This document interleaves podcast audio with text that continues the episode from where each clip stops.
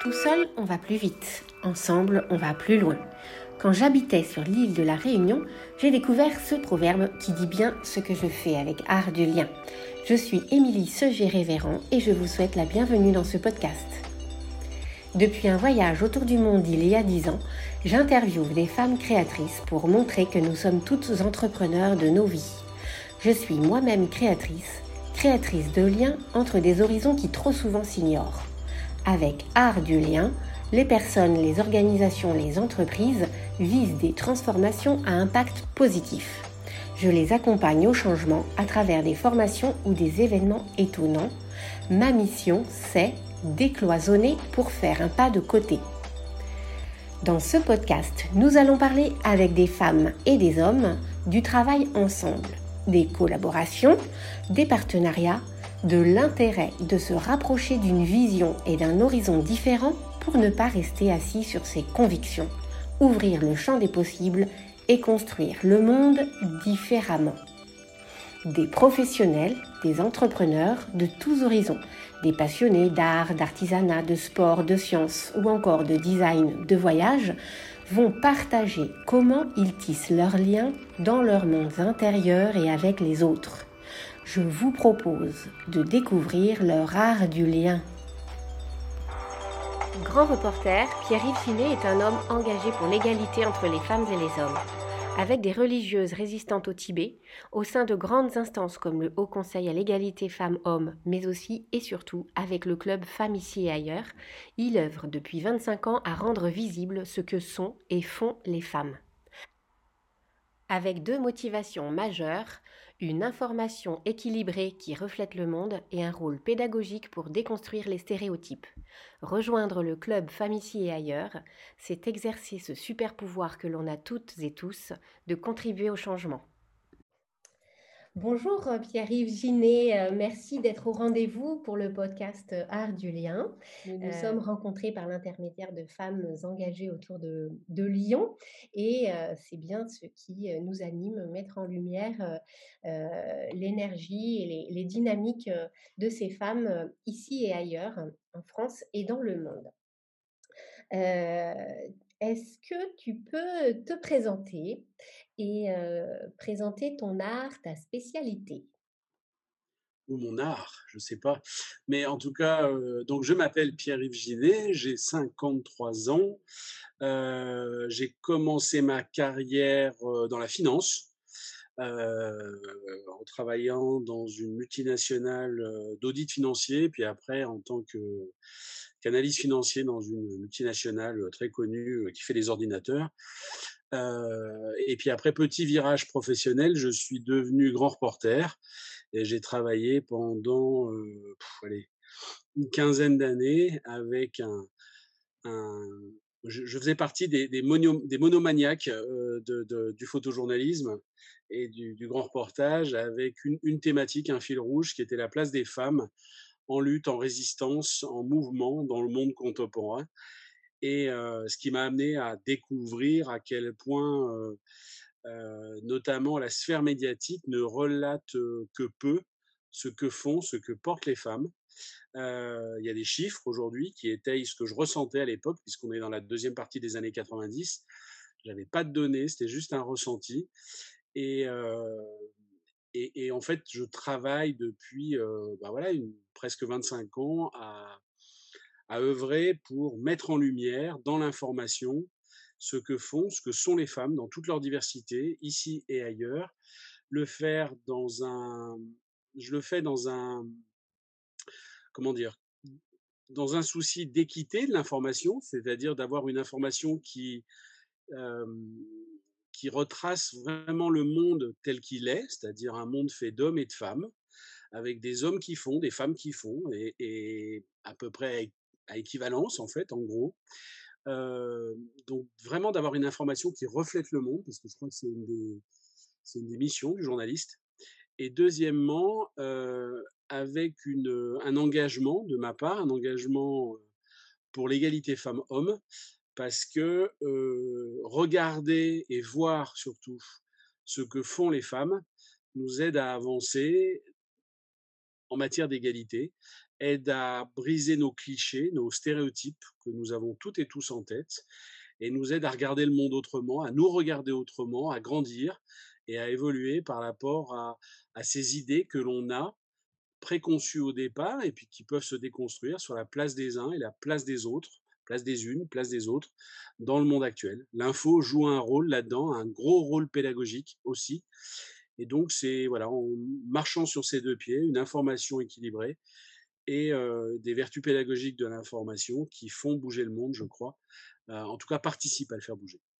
Donc voilà, et aujourd'hui, donc je suis co-rédacteur en chef d'une revue qui s'appelle Femmes ici et ailleurs, qui est, on nous surnomme parfois le courrier international des femmes, et qui est issu d'un projet né au début des années 2000, d'abord dans une structure associative, puis dans une entreprise qui s'appelle aujourd'hui les Éditions du 8 mars, qui publie donc le magazine bimestriel Femmes ici et ailleurs.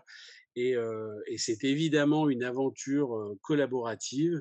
Je, je, suis un des rares mecs de la bande, avec une bande de femmes, comme dirait Christiane Taubira, qui, tiennent ce projet à bout de bras depuis, depuis l'origine. Voilà. Contrebalancer la moyenne de 70 à 80% d'habitude qui sont des hommes dans les, dans les médias. Hein. Et donc, toi, tu, entre râler et choisir et agir, tu as choisi d'agir puisque tu as mis un, un, message qui est beaucoup relayé là en ce moment sur LinkedIn, notamment dans les réseaux, râler ou agir. Et, je pense qu'en effet, il faut râler parce qu'il faut se, voilà, il faut lutter, les mais deux sont très nécessaires. agir contre et rééquilibrer un peu les tendances. Et donc, tu le fais à travers, donc avec ces, ces, ces, équipes dynamiques, notamment à travers la France, mais à travers le monde, et puis autour d'un magazine, et puis d'un club qui, qui, qui produit qui provoque des, rencontres inspirantes toutes les semaines, plusieurs fois par semaine, avec des personnes connues et moins connues sur le développement personnel, notamment sur des, engagements de femmes, de réalisations importantes pour l'égalité. Et, et, aussi à travers une opportunité professionnelle, ce qui n'est pas rien non plus pour ces femmes qui choisissent, et ces hommes certainement, qui choisissent de devenir développeuses et développeurs, euh, pour aussi euh, contribuer au développement de, cette, de ce média et de ce club. Et, donc euh, bah, trouver par là même un engagement professionnel et une source de revenus. Oui, on a inventé, je crois, une, une autre façon de diffuser un média d'information qui était inédite en Europe, qui est dérivée du marketing de réseau et avec effectivement des personnes, très majoritairement des femmes, qui viennent pour développer leur réseau et pour ce, pour ce, et donc diffuser euh, ailleurs et, qui sont rémunérés pour cela, que ce soit un, complément de revenu ou une optique vraiment entrepreneuriale avec un revenu à temps plein. Il y a tous les, tous les cas et, et, sans engagement. C'est-à-dire ça, c'était important pour nous aussi parce qu'il y a des il y a des arnaques un peu dans ces dans ces jobs-là et on a voulu, enfin on vient de l'associatif, c'était pas pour évidemment. Donc, on a nettoyé tout ça, on l'a customisé à la façon Femme ici ailleurs et on est arrivé à déployer un, un système qui fonctionne, qui est pas simple, mais qui fonctionne et qui permet déjà à des dizaines et des dizaines et des dizaines de femmes de générer un revenu, un complément de revenu par rapport à ça pour leur job qui est in fine de propager la culture de l'égalité. Euh, et puis, tu as dit tout à l'heure que notre qu'il y avait des, des, principalement des hommes dans le journalisme. Enfin, non, il y, a des, il y a des femmes et des hommes, même si ce sont les hommes qui sont aux commandes. Donc, par exemple, pour nous, quand on a créé ici ailleurs, c'était évident. Enfin, dès qu'on a créé l'entreprise, qui est une, une direction, une rédaction en chef mixte, un homme, une femme, deux cerveaux, c'est déjà mieux qu'un en plus. Et puis, et puis, c'est pas tant sur le côté les hommes journalistes versus les femmes journalistes c'est de quoi l'information nous parle, de qui l'information nous parle. Et c'est là qu'est le pour la représentation des chercheurs, en effet, ouais, représentation des chercheurs et experts, souvent, c'est des hommes. C'est beaucoup plus large que ça. C'est pas seulement les chercheurs, c'est quand on parle d'une actualité, euh, n'importe quelle actualité, euh, vous avez un tremblement de terre quelque part, euh, comment cette information est relatée. Et elle va très souvent être relatée, je vais être caricatural dans ce que je vais dire, mais avec des femmes victimes et des hommes agissants. La réalité sur le terrain, c'est pas celle-là. Par contre, faut regarder peut-être un peu différent, de façon un peu différente quand on est sur le terrain, ce qui a été mon, job pendant très longtemps en tant que grand reporter, c'est-à-dire de, regarder ce que font les femmes et de regarder ce que subissent les hommes aussi. Ça ne veut pas dire d'oublier le côté l'autre côté, hein, mais aussi. Et, euh, et donc, c'est voilà, relater une information différente parce qu'on regarde ce que font les femmes. C'est juste ça, en fait. Ça paraît ça tient une phrase, hein, en fait, ce qu'on fait. Exactement. Mais, euh, mais ce n'est pas présent aujourd'hui dans l'actualité que nous recevons, toutes et tous. Mmh On regarde plus d'égalité. Alors du coup, j'imagine qu'il y a des, des, contraintes et des difficultés euh, avant de parler des, des satisfactions. Est-ce que tu... On va pas y passer trop longtemps hein, parce que voilà, on s'arrête pas là-dessus, mais voilà, pour dire un petit peu les enjeux que vous avez à, les défis que vous avez à relever euh, dans cette dynamique? Alors, les, Ouais, bah, la, principale contrainte, elle est, elle est assez simple, c'est que nous sommes une presse totalement indépendante. Et quand je dis totalement indépendante, c'est-à-dire qu'il n'y a aucun groupe financier derrière et on n'a pas de publicité. Donc, un euh, ça veut dire que nos... qui sent bon, euh, qui est imprimé au nombre, au nombre juste. Qui est Made in France. Diffusé, Made in France. Donc euh, voilà, ça, ça Made in France, diffusé en circuit court, tout ça. Donc, et quand on va, euh, si on discute avec des copains, des copines, tout le monde veut de la presse indépendante. Bon, et après, personne s'abonne à la presse indépendante, faut être clair. Hein. Donc, la difficulté, c'est ça. La difficulté, c'est de, de faire comprendre l'importance de ça dans ces deux dimensions que sont la presse indépendante, avec des contraintes financières qui vont avec, hein, parce que euh, si vous avez des, euh, je sais pas moi, un chiffre d'affaires, on va employer les grands mots, qui se cassent un peu la figure, ben, nous, on n'a personne derrière nous. Euh, on n'a pas de fortune, on n'a pas de, voilà, il n'y a, a, pas ça. Donc, donc ça a des, voilà, l'indépendance a un prix. Euh, c'est une phrase facile, mais quand on la vit au quotidien, parfois c'est lourdingue, mais vraiment, entre les banques, les dettes, les machins, les chouettes, donc c'est très compliqué. Donc il y a ce prix de l'indépendance qui est vraiment lourd, franchement. mais, mais on y croit, on y croit toujours. On croit toujours que c'est que ce soit pour une presse en faveur de l'égalité entre les femmes et les hommes, une presse féministe, ou que ce soit pour une presse générale, voilà, nous avons cette, cette croyance dans, cette, dans ce, qui, ce, qui, est malheureusement une utopie qui a été réelle par ailleurs euh, dans le passé. C'est-à-dire que ouais, la pub, c'est non, la pub, c'est pas de l'indépendance. le, le, le, sponsoring, c'est pas de l'indépendance. voilà, l'indépendance, c'est un magazine qui appartient de fait à ses lecteurs et ses lectrices. Donc, vous avez décidé compliqué. récemment là d'ouvrir d'ouvrir le capital et de permettre de. De on l'avait en tête depuis le début, c'est-à-dire que. Financièrement, au-delà du réseau et de le développer en termes de, d'ouverture du réseau, là maintenant, il y a la possibilité de vraiment s'engager financièrement et d'être partie prenante de cette, mmh. de cette entreprise collective. Voilà, c'était quelque chose qu'on avait en tête depuis le début, c'est-à-dire la phase 1, c'était de, via les abonnements, hein, évidemment, c'est-à-dire d'appartenir quelque part à ses lecteurs, lectrices via les abonnements. Puis là, on s'est dit, on va enclencher la seconde et on va ouvrir notre capital, parce que depuis le début, on a, enfin voilà, les, fondateurs, fondatrices ont, pas de volonté patrimoniale dingue autour de ça. Alors, on va pas se mentir, hein, on aimerait être mieux payé, on aimerait être, euh, voilà, bosser un peu moins, euh, tout ça, tout ça, bien sûr. Mais, euh, mais pas de volonté de, devenir milliardaire demain, on n'a pas du tout ça. Donc, bah, profiter de cette richesse, parce qu'on pense que c'est une richesse, pour pouvoir ouvrir notre capital effectivement au plus grand nombre. Et on a lancé une levée de fonds qui est participative, collaborative, avec des tickets d'entrée à 100 euros qui permettent à, heureusement la plupart des, gens de devenir actionnaires de cette entreprise, pas comme les autres. On promet pas un retour sur investissement phénoménal. Euh, par contre, on promet de, bah, de, faire le maximum pour impacter le monde, pour agir.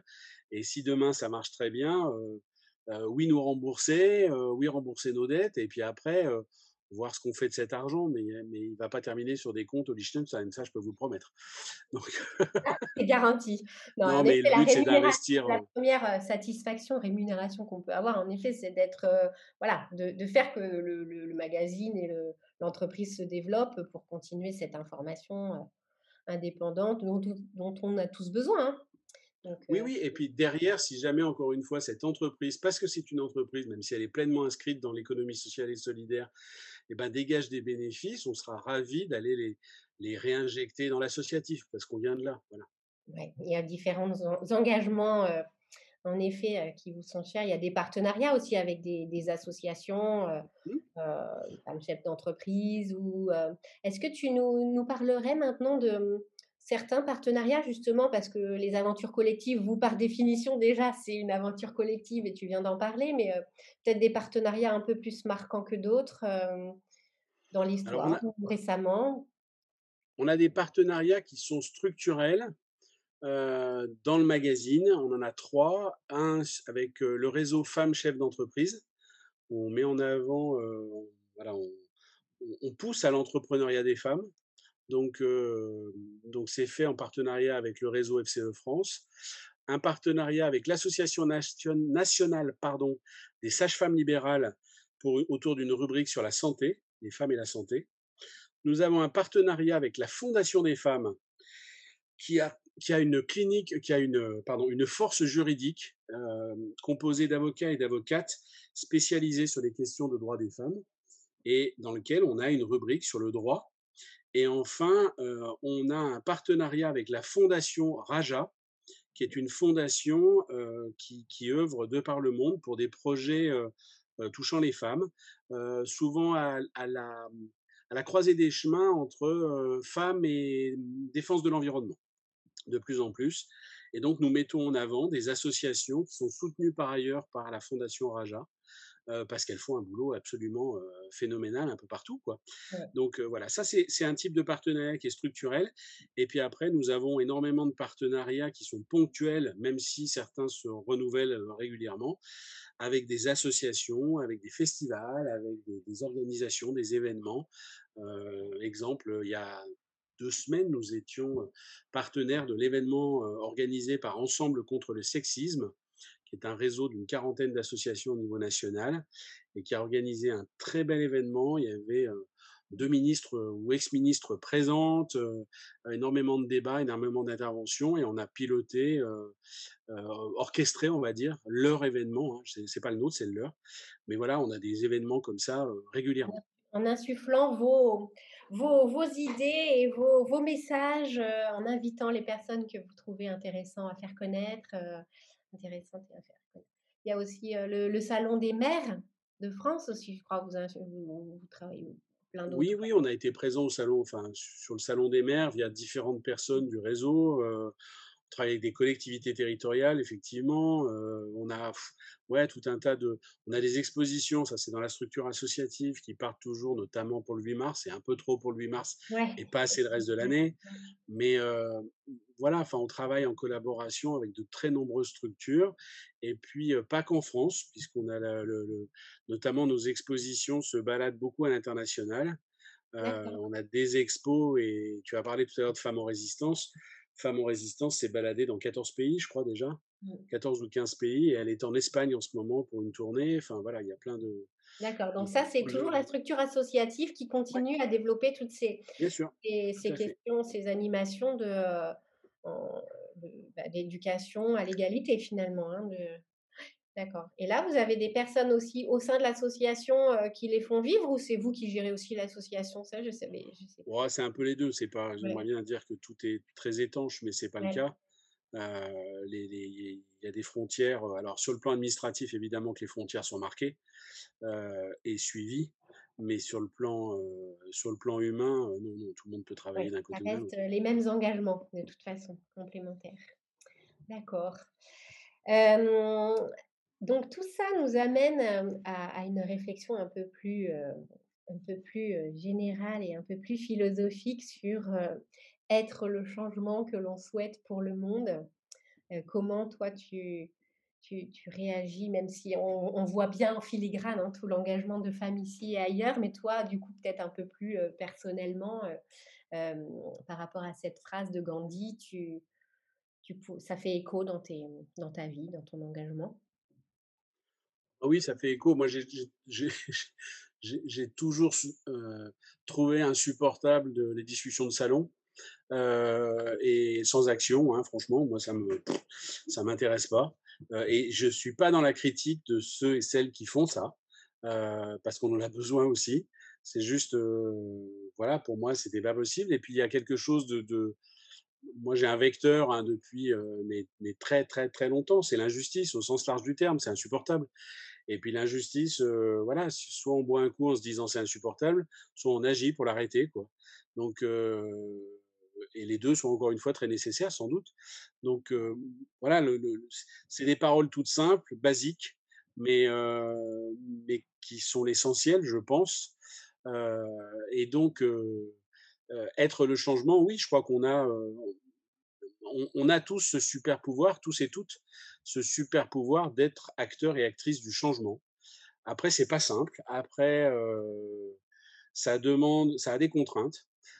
ça prend du temps, ça peut prendre la tête, ça peut prendre du temps, ça tout, tout ce qu'on veut, quoi. C'est, pas simple. Mais, mais après, soit, soit on est porté par ça, soit on l'est pas. Moi, j'avoue que j'ai l'impression que j'ai pas le choix. Je suis comme ça, et puis voilà. Donc, donc, quand je me suis retrouvé face à ces femmes à l'autre bout du monde, c'était évident que, enfin, moi, j'étais pas uniquement là pour faire un article. J'étais là pour faire un article, participer à une chaîne pour que les choses changent. ça marche, ça marche pas, mais en tout, en tout cas, on essaye. C'était l'histoire avec, les, avec les nonnes dans le monastère. avec les nonnes, mais avec les nonnes tibétaines, en République démocratique du Congo, au Soudan, tout ça, ça, ça a toujours été pareil. C'est-à-dire, moi, j'ai toujours été porté par ça, c'est-à-dire à quoi servent mes articles? Ils servent à faire connaître, pour faire bouger les choses. S'ils servent juste à faire des, des articles pour qu'il y ait du papier dans de la presse féminine à lire sur la plage et que ça fasse rien, c'est inutile. À quoi ça sert? On ferait mieux l'argent dépensé pour aller faire ces articles qui aurait mieux valu leur envoyer. Donc, donc voilà, j'ai toujours été porté par ça. Est-ce que j'ai raison Est-ce que j'ai tort? J'en sais rien. Mais après, je suis un élément d'une chaîne. Et, et, et cette chaîne, bah, certains sont, dans, cette chaîne, certains, certaines se saisissent de leur part, d'autres non. Moi, j'ai fait mon taf, quoi. Voilà, j'ai participé à ça. Donc, le magazine, c'est la même chose, en fait. C'est vraiment ça. C'est faire connaître pour faire bouger. et, donc, oui, j'ai conscience d'avoir ce super pouvoir qui n'est pas tous les jours facile à porter, qui ne fonctionne pas tout le temps, mais, mais si on a réussi à faire bouger d'un millimètre quelqu'un, c'est déjà une grande victoire. Enfin, voilà, je, ne crois pas aux grands soirs. les grands soirs n'existent pas. Voilà. Il y a beaucoup de littérature qui nous fait croire à ça, mais, il n'y a pas de grand soir dans l'immense majorité des cas dans l'histoire de l'humanité. Il y a des évolutions lentes, très lentes. et ben c'est de participer à ça et c'est déjà pas mal quoi en fait donc voilà et, et d'en être vraiment. Voilà. Après, et, ça veut dire se retrousser les manches. Et ça veut dire transpirer, ça veut dire, ouais, c'est pas facile. Venir comme on est, comme dirait Marie Charvet souvent. On vient comme on est, on apporte ce qu'on est, ce qu'on a et ce qu'on veut, et, on, participe. Ouais, moi je trouve que dans l'engagement, ça va plus loin. C'est-à-dire qu'on bouge, on, on bouge soi-même, on évolue, on se remet en cause, on se remet en question, et c'est une chose qui est difficile à faire. on est avec le miroir en face, et puis on évolue. Des fois, on fait des compromis pour des questions tactiques, entre guillemets, de réussite de l'objet final. et on avale un peu des couleuvres, il hein, faut être clair, notamment avec la sphère politique. mais on, on, sait où on va et on continue à croire à ce qu'on fait pour y aller, quoi, et pas perdre de, vue l'objectif final. L'objectif final, c'est pas tel ou tel projet, c'est pas telle ou telle personne, c'est pas voilà, on a un gros problème d'identification aussi, je crois, dans ces choses-là, et l'individu finalement n'est pas très important, c'est l'objectif qui est important. Donc en tout cas, c'est ma façon de voir les choses et, et, et, participer, voilà, participer à ça et à faire bouger le monde, ouais. Ouais, ouais, il y avait, j'ai une amie qui s'appelle Florence Moreno qui a écrit un bouquin il y, a, il, y a, quelques années, qui avait créé les chiennes de garde. C'était une historienne, journaliste, etc. Et qui a écrit un bouquin il n'y a pas longtemps qui s'appelle Tous les jours, je me lève pour faire bouger le monde. Et, euh, pour changer le monde, pardon, c'était ça. Et, euh, et c'est très prétentieux comme titre, mais elle a mille fois raison. Non, mais c'est vrai, c'est vrai. Quand je, là, je t'ai accueilli tout à l'heure, j'imagine toutes les, les, journées longues que vous avez et bien, bien denses avec tous les, les, projets en ce moment, etc. Et, tout de suite, tu me parles de l'objectif euh, final, quoi, la, vision en fait, euh, qui, qui, vous, qui, qui, à vous tous ne, ne, vous échappe jamais finalement. Et c'est ça qui vous guide dans, la, dans, dans cette aventure. C'est vrai. Oui, complètement. Et puis après, on peut avoir, euh, on n'est pas sûr d'avoir raison sur tout, mais, mais on est sûr d'avoir d'être dans, dans, dans, le sens de la façon dont l'histoire doit s'écrire en termes d'humanisme, d'environnement, de, de, voilà toutes ces choses-là. Donc, est-ce que sur le détail on a raison sur tout? Non. Et par contre, dans, dans le sens du, du, du, vent qu'on impulse, euh, qu'on expulse plutôt, du coup, euh, euh, oui, oui, oui, moi j'ai pas beaucoup de doutes là-dessus, quoi. Et puis, on vit des périodes qui sont à la fois passionnantes et difficiles, avec, je crois qu'en ce moment, on voit vraiment cette espèce de ressasse de l'histoire. Quand on étudie l'histoire, on voit ces vagues qui, viennent, qui vont, qui viennent. Et des moments, ça accélère.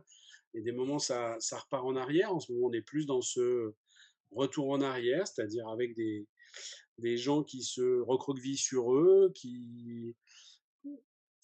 Voilà, on voit des gens. Par la force des choses, ouais, qui sont. Les hymnes aux frontières, les, les, les populismes, les trucs comme ça. Donc, bah, la bataille est d'autant plus rude.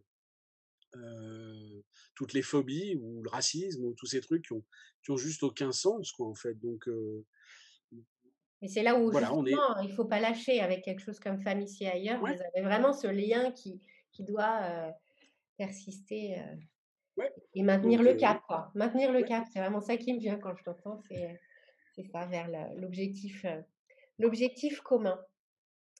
Bon, et avec, avec tout ça, est-ce que tu, tu as quelqu'un ou quelque, une, organisation qui, t'inspire? Alors, bon, encore une fois, ton discours est un peu jonché, de ça, mais est-ce qu'il y a une organisation, une personne qui, t'inspire particulièrement, qui te donne l'énergie justement pour se lever tous les matins?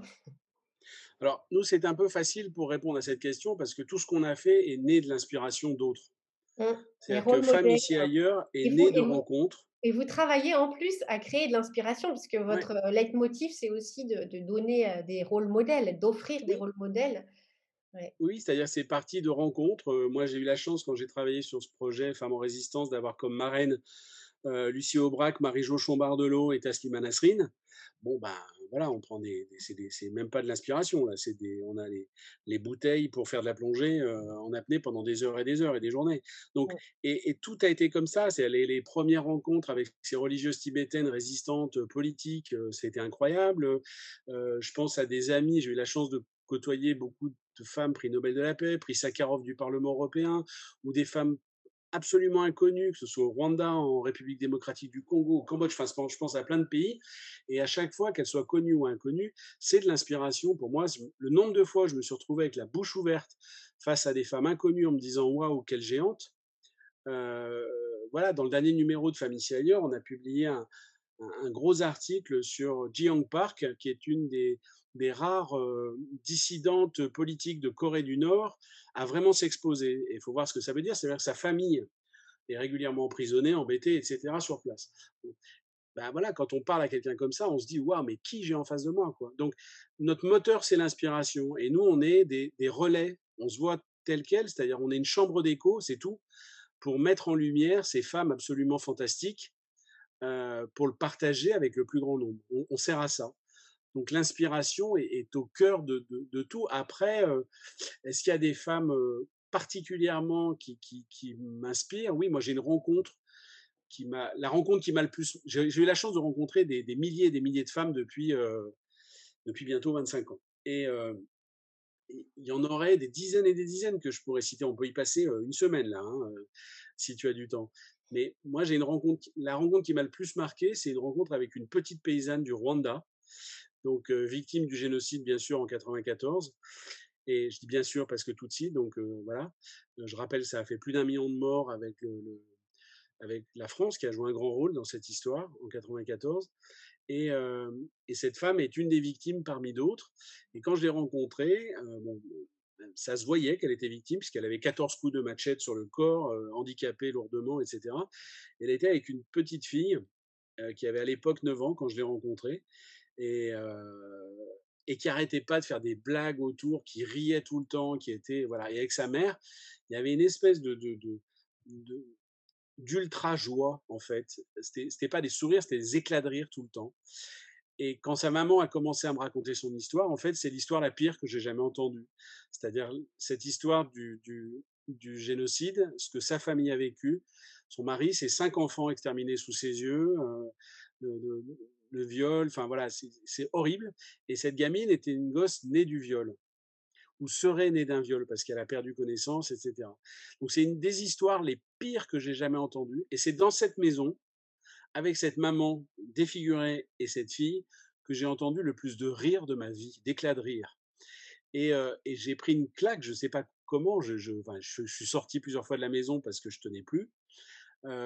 Et c'est une des claques de vie les plus importantes que j'ai jamais prises. et cette femme s'appelle Dafrose Mukangarambe et sa fille s'appelle Aline.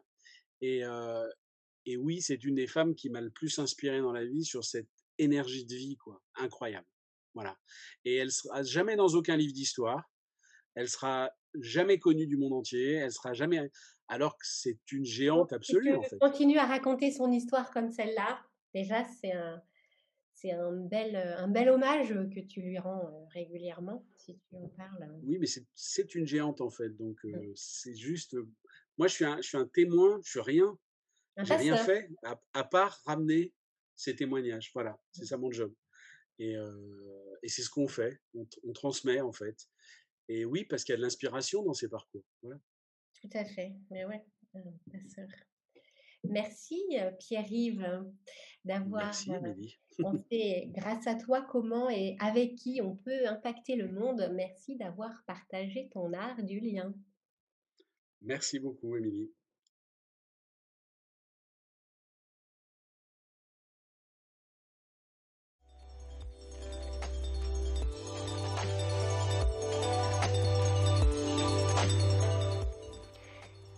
Merci pour votre écoute. Si vous avez aimé cet épisode, n'hésitez pas à mettre des étoiles et des bonnes notes sur toutes les plateformes d'écoute. C'est comme ça que les podcasts vivent. Et surtout, allez voir du côté du club Femmes ici et ailleurs sur le site Les éditions du 8 mars pour découvrir, vous abonner et plus si affinité.